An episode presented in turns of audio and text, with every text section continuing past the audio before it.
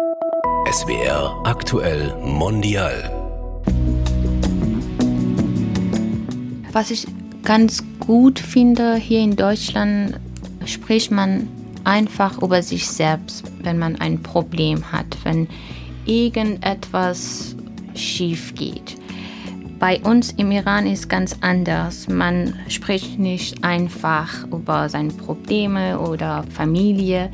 Und seit ich da bin, habe ich das gelernt und das hilft wirklich. Herzlich willkommen, mein Name ist Claudia Barthe. Und ich bin Junaid Özadale.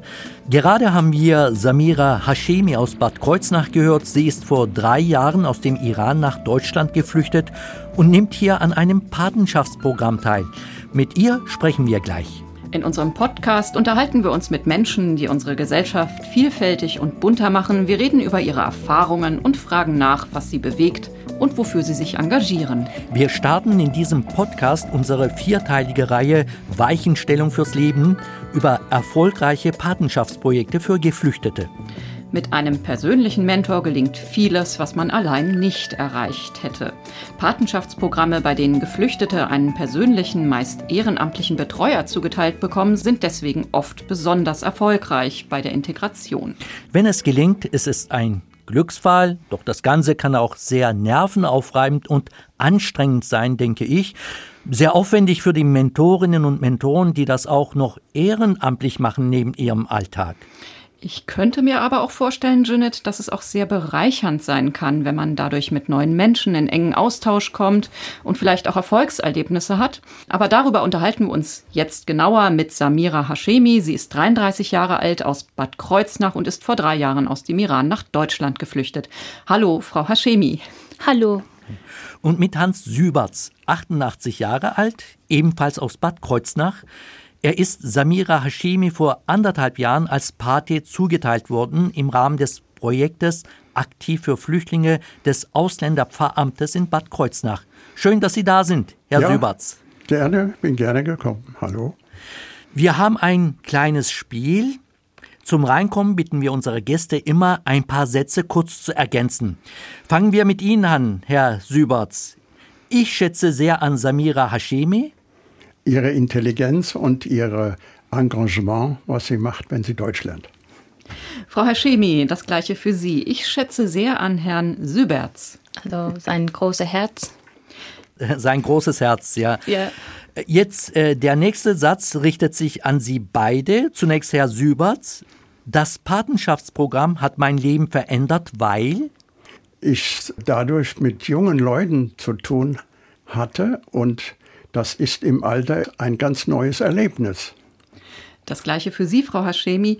Das Patenschaftsprogramm hat mein Leben verändert, weil ich sehr starkes Bedürfnis habe, mich öffentlich zu integrieren. Und durch diese Kontakte, glaube ich, habe ich einen Teil erreicht. Mittlerweile, Frau Hashemi, engagieren Sie sich dort auch. Also ich engagiere mich aktiv für Flüchtlinge, weil ich bin ein Mensch mit Fluchthintergrund. Und in diese drei Jahre habe ich viel Hilfe bekommen. Also ich engagiere mich, weil ich einen Teil zurückgeben kann. Und Herr Süberts? Ja, ich engagiere mich, weil ich in meinem Alter einfach helfen möchte, aufgrund meiner Möglichkeiten und meiner Kapazität und was ich so alles im Leben erlebt habe, das wollte ich weitergeben. Und das war also mein Bedürfnis, dann das in der deutschen Sprache zu machen, Flüchtlingen gegenüber. Dann knüpfen wir doch gleich mal daran an, Herr Süberts.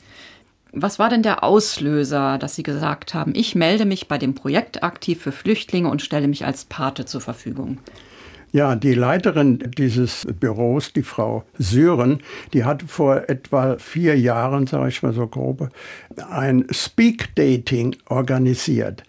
Das fand ich enorm gut und wichtig, um Leute zusammenzubringen. Sie hat also zehn Flüchtlinge und zehn Leute per Zeitung gebeten, wer meldet sich, hat sie zusammengebracht und da konnte jeder mit jedem zehn Minuten reden, um kurz mal so das Gefühl zu kriegen, ist das eine Person, mit der könnte ich lernen, deutsche Sprache und aus diesem Programm heraus habe ich einen Flüchtling oder eine Sie aus Syrien naja, ich sag mal, herausgesucht, die zu mir irgendwie gepasst hat.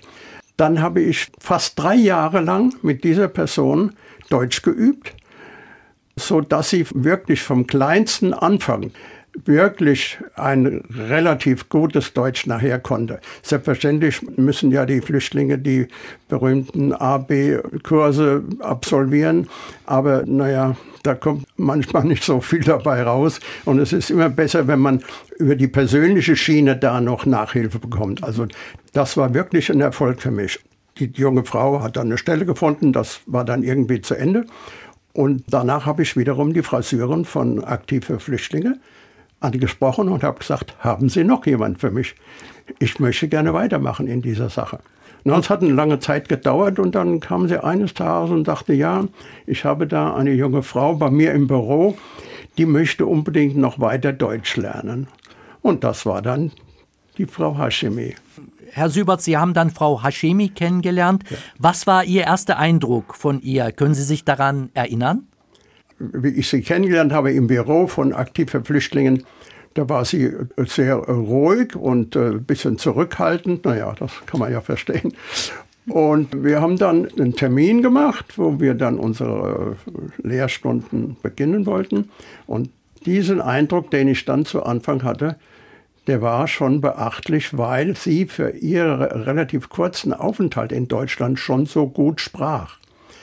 Und ich habe aber sehr schnell festgestellt, durch die weiteren Stunden, die wir hatten, dass sie eine kolossale Aufnahmefähigkeit hat im Kopf. Was sie damit gemacht hat, das ist das, was mich beeindruckt. Nämlich aus ihren Möglichkeiten, die sie hatte, hat sie alles reingesetzt in die deutsche Sprache und auch anderes Wissen aufzusaugen förmlich. Und das ist wirklich erstaunlich, was sie da an Sprachvolumen in sich aufgenommen hat im Laufe der Jahre. Also kann ich nur herzlichen Glückwunsch sagen. Das ist wirklich toll, was sie gemacht hat. Also das heißt, Sie waren sehr beeindruckt von ja. Frau Hashemi, ja. aber es muss ja auch menschlich passen. Also ja. Frau Hashemi, wie war denn Ihr Eindruck wiederum von Herrn Süberts, dass Sie gesagt haben, ja, das ist jemand, da fühle ich mich aufgehoben, mit ihm arbeite ich gerne weiter? Also als wir erst einmal uns gesehen haben, das war für mich sehr wichtig. dass Hans Suberts war so nett, freundlich und habe ich überhaupt nicht fremd gefühlt. Nach einer Stunde hatte ich das Gefühl, dass wir schon lange also kennen. Und das war für mich wertvoll. Herr Süberts, hatten Sie in der Anfangsphase irgendeinen Plan, sage ich mal, wie Sie Frau Hashemi helfen wollten, irgendein System, wie Sie vorgehen wollten? Ja, so wie ich in der Vergangenheit mit dem anderen Flüchtling da erlebt hatte, war das eine Arbeit, die parallel zu den Lehrbüchern ging von den Kursen A, B und C. Aber hier im Falle von der Samira habe ich festgestellt, die beherrscht schon fast die vielen Dinge vom Lehrbuch und wir machen andere Dinge in der Sprache. Und da hatte sie natürlich einiges schon parat gehabt, wo sie wissen wollte, was macht man da. Deutsche Ausdrücke haben wir gemacht und da war noch was anderes mit den Sprichwörtern oder Redewendungen. Also lauter Dinge, die gar nicht im Lehrbuch stehen. Das hat sie wirklich alles wissen wollen. Also es ging dann gleich weiter für Fortgeschrittene ja, sozusagen. Ja, kann man sagen. Ja. Wie wichtig, Frau Hashemi, war denn die Unterstützung jetzt am Anfang durch Herrn Süberts? Seit ich in Deutschland bin, besuche ich einen Deutschkurs und natürlich habe ich dort viel gelernt, aber in Deutschkurse geht es um mehr Grammatik, da man manchmal nicht wirklich braucht. Für mich ist wichtig, dass ich richtig deutsche Kultur verstehe. Und seit wir zusammen Deutsch üben, verstehe ich hier alles besser. Das ist wirklich schön. Wir treffen uns einmal in der Woche. Dann warte ich, dass dieser Tag kommt. Dann gehe ich zum Hans und also wir üben zusammen. Immer noch bis heute. Ja, heute Morgen haben wir auch wieder zusammen Deutsch geübt. Fürs ich Interview. lerne jeden Tag. Äh, ja, richtig. Also ich, ich lerne jeden Tag, jede Minute etwas Neues. Was waren denn die entscheidenden Tipps und Hinweise, wo Sie sagen, da hat mir Herr Süberts wirklich weitergeholfen, das Leben hier in Deutschland besser zu verstehen? Für mich war am Anfang sehr schwierig, mit Deutschen Kontakt zu haben. alles war neu. Und jetzt, wenn ich mit einer Deutschen spreche, dann habe ich weniger Stress und kenne ich mich richtig gut aus. Und ich glaube, alles kommt von unserer Deutschübung. Und wie oft sehen Sie sich? Wir kennen uns seit Juli 2021 und wir haben lange Zeit uns einmal, manchmal zweimal in der Woche getroffen. Seit ich arbeite, weniger. Ihr Mann kam auch wieder aus dem Iran zurück und naja, dann kam die Familie wahrscheinlich ein bisschen vorrangiger. Deswegen ist das ein bisschen dünner geworden. Aber sie hat schon gesagt, wenn ich einigermaßen alles so organisiert habe, dann will sie wieder mit Kraft Deutsch lernen bei mir. Ja. Also Sie arbeiten jetzt selbst bei Aktiv für Flüchtlinge. Richtig. Sie bringen auch selbst Paten und Geflüchtete zusammen. Nach was für Kriterien gehen Sie dann jetzt vor? Ich würde sagen, das ist überhaupt nicht einfach, die Leute zusammenzubringen. Wir haben ein paar Formulare und steht darauf verschiedene Fragen. Wir versuchen rauszukriegen, was die Leute gerne machen, damit wir besser die Leute verbinden können. Es gibt trotzdem manchmal interkulturelle Schwierigkeiten, aber dann sind wir bereit, ein paar Fortbildungen äh, anzubieten für Ehrenamtler, also Fortbildungen, Veranstaltungen, Konflikte zu vermeiden, damit die andere Kulturen auch kennenlernen. Und, Und wie war das zwischen euch beiden? Ja, wir haben mittlerweile einen familiären Kontakt, sehr intensiv sogar. Das Ganze wird noch, sagen wir mal, fast übertroffen. Das wir so viel Vertrauen in sie haben, die macht unsere Rechner und unsere Zahlungen, sie hat Zugriff zu den Konten. Wir kennen uns beide jetzt so gut, dass wir ganz problemlos das gemacht haben. Das ist also wirklich was Tolles. Also bei wir, da sprechen Sie auch von Ihrer Frau. Ja, genau, genau, mhm. ja. Und so generell, um im Alltag so zurechtzukommen? Ja, wenn sie Probleme hat, kommt sie zu uns. Wir sprechen einfach über alles. Und ich weiß, wenn ich ein Problem habe oder einfach mit jemandem sprechen will, die sind immer da. Also da ist ein großes Vertrauensverhältnis da. Richtig. Wir sind jetzt wirklich sehr eng befreundet. Und es ist wunderbar. Gab es denn so Momente, wo Sie beide frustriert waren oder dass vielleicht einiges nicht so lief wie erwünscht? Nö, kann ich mich also an nichts erinnern. Also bei Ihnen ist alles gut gelaufen. Bei mir auch. Genau, also bilderbuchmäßig sozusagen. Ja, genau. Sagen, ja. Das ist aber, und da will ich jetzt nochmal drauf zu sprechen kommen, weil Sie ja auch andere Menschen betreuen, das ist nicht immer der Fall. Also wir haben bis jetzt nur in der Stadt Bad Kreuznach 120 Familien vermietet. Also wir vermieten die Leute, aber was danach passiert, das wissen wir nicht. Wenn ein Problem auftaucht, dann die können zu uns kommen.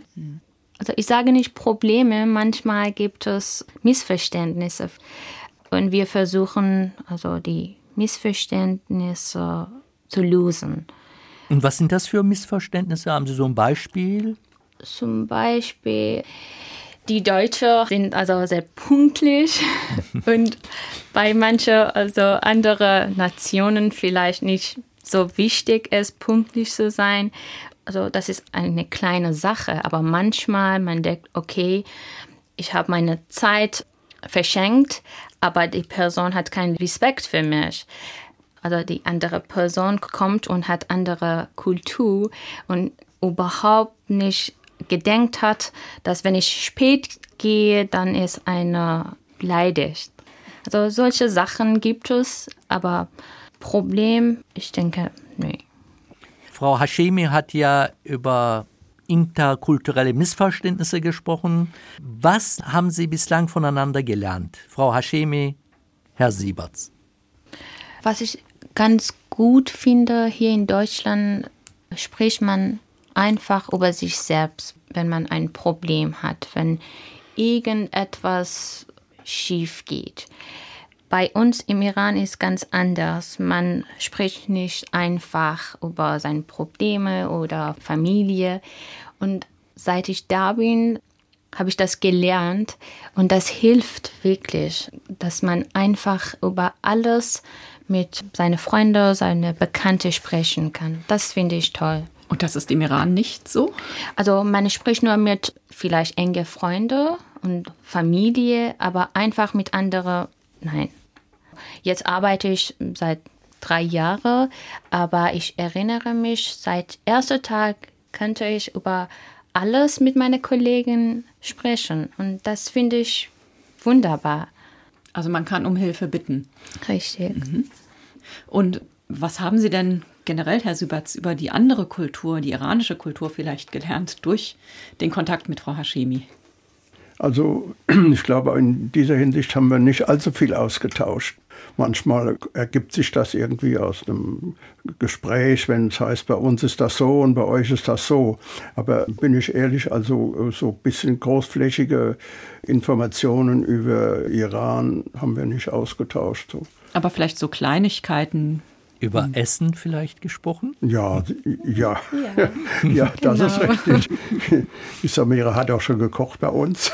Was gab es denn? Die iranische Küche ist ja auch bekannt. Ne? Ja, das weiß ich jetzt gar nicht mehr. Das musst du vielleicht sagen, wenn du ja, das. Ja, das war eigentlich eine Suppe mit einem vegetarischen Essen. Ich habe Hans und seine Frau gefragt, schmeckt das Essen überhaupt? Und dann haben die beide gesagt, ja, das schmeckt ganz gut. Was sind denn noch so Aktivitäten, die Sie miteinander gerne unternehmen? Ja, wir sind einmal zu einem Museum, rumänische Mosaikboden. Römische. Römische, Römische Mosaikboden. Römische ja, Mosaikboden ja. gegangen. Wenn ich allein dort gehe, natürlich sehe ich alles, aber verstehe ich die Geschichte nicht. Aber er hat ganz geduldig alles erklärt. Das war wunderschön. Wir spazieren manchmal, auch mit seiner Frau. Alles läuft wunderbar. Und Ihr Mann ist auch dabei bei diesen Begegnungen? Ja, er ist äh, ziemlich neu in Deutschland seit ein paar Monaten. Er kann nicht gut Deutsch. Also er ist jetzt ein bisschen zurückhaltend, aber wird besser. Herr Sieberts, eine neue Aufgabe für Sie vielleicht? Ja, das mache ich gerne. Ja, also Hans hat mir ein paar Mal gesagt, wenn mein Mann bereit ist, Deutsch zu üben. Er hat Zeit. Das ist für mich wirklich wertvoll. Aber ich habe darüber mit meinem Mann gesprochen und er sagte, ja, gerne, aber ich warte, bis ich wirklich Kontakt mit anderen kann. Danach geht. Ja, ich okay. warte drauf, ja. Also bis er noch ein bisschen weiter ist. Mhm. Richtig. Ähm, was würden Sie denn sagen, was für Tipps haben Sie für Menschen, die ebenfalls überlegen, dass sie Paten werden wollen? Also, dass man nicht vorher verurteilt, sondern einfach andere Leute mit anderer Kultur und anderer Geschichte kennenlernen. Aber muss man auch, wie sagt man auf Deutsch, Grenze setzen. Das ist auch wichtig. Habe ich das richtig gesagt? Ich kenne ein paar Leute, die schon lange da sind, aber die haben bis jetzt nicht richtig Sprache gelernt. Und dann kommt jemand und ist hoch motiviert und will unbedingt sofort anfangen, die Leute Sprache beizubringen. Man muss immer sehen, wer ist andererseits. Ist überhaupt die Person in der Lage, jetzt wirklich Deutsch zu lernen? Oder wäre besser, wenn man erst sich kennenlernt und danach, also einfach Schritt für Schritt.